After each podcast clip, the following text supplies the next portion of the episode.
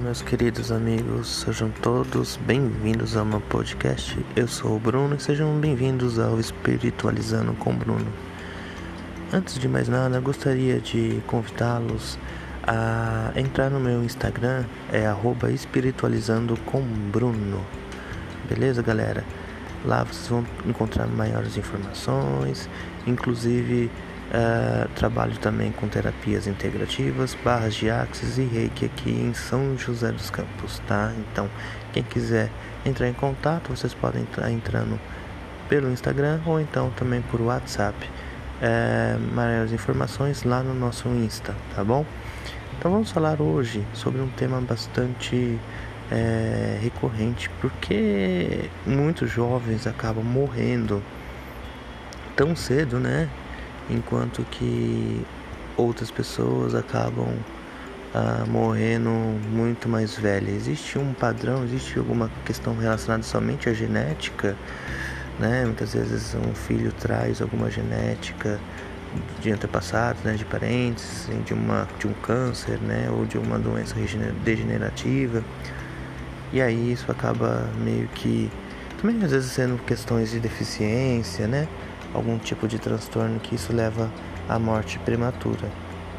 Mas quais será que são os motivos então para aquelas pessoas que são saudáveis e que por às vezes por um acidente, por uma situação, uma doença inesperada, elas morrem, né? Qual o propósito de Deus nessas situações, né? Da, do Criador, enfim, do universo, né? É, se Deus é amor, se o universo é, é tudo, né, é, é justo para todos, como pode ser justo para essas pessoas? Então, é importante que para a gente refletir sobre essa situação, ah, é importante a gente entender que, que a gente está vivendo nessa 3D, nessa terceira dimensão, né, nessa vida onde a gente vive, um momento onde a gente ainda não compreende muitas coisas, porque elas ainda é, são incompreensíveis. Todos os fatos que acontecem, seja agora, passado, futuro, elas, por mais reais que possam parecer, na verdade, o que de fato acontece é apenas um efeito de uma lei universal que chama causa e efeito ou ação e reação. O que, que quer dizer isso? Tudo que a gente faz, toda ação que a gente faz, às vezes 10 ações 10 segundinhos de ações que a gente faz tem uma repercussão gigantesca de reação, né? E então, ah, se a gente planta coisas boas, a gente colhe coisas boas. Se a gente planta coisas ruins, a gente colhe coisas ruins, seja agora ou no futuro. E coisas ruins não é fazer maldade, mas às vezes é a forma de como a gente está vivendo, o nosso estilo de vida, nossa alimentação, né? a nossa forma, as atividades físicas que a gente está fazendo, nosso trabalho, enfim, de como a gente está lidando com uh, esse, nesse, nessa reencarnação, nesse, nesse estilo de essa consciência atual que a gente vive, né? Então, uh, quando jovens acabam uh, morrendo, é, às vezes é, o propósito é às vezes de um livramento, apenas uma liberdade do espírito com o corpo, em que ele precisava passar por essa experiência aqui na Terra e que, ok, deu tudo certo, tudo bem e era isso o propósito. Quando a gente reencarna, quando a gente vem para essa vida, né, a gente tem um plano de trabalho e às vezes esse plano, às vezes ele é curto, às vezes a gente precisa passar por algumas provas aqui, por algumas experiências para que a gente possa buscar a evolução.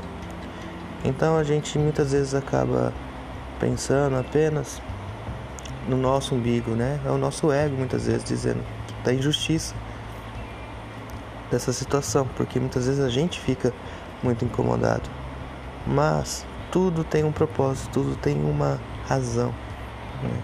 Então existem casos em que é, crianças reencarnam para cá para um propósito de ajudar a família, para que para os pais, para dar um novo rumo, ou simplesmente porque na outra vida essa esse espírito teve uma situação muito complicada em que seu perispírito, né, que é sua, como posso dizer, uma forma que envolve o seu espírito estava muito desgastado, precisou reencarnar para reconstituir a, a, parte espiritual e cumpriu-se já esse propósito.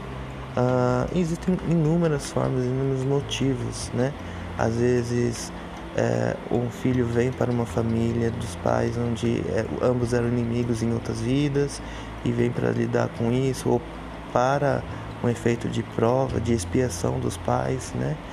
Então, enfim, é infinitas possibilidades é, do porquê que acontecem essas questões.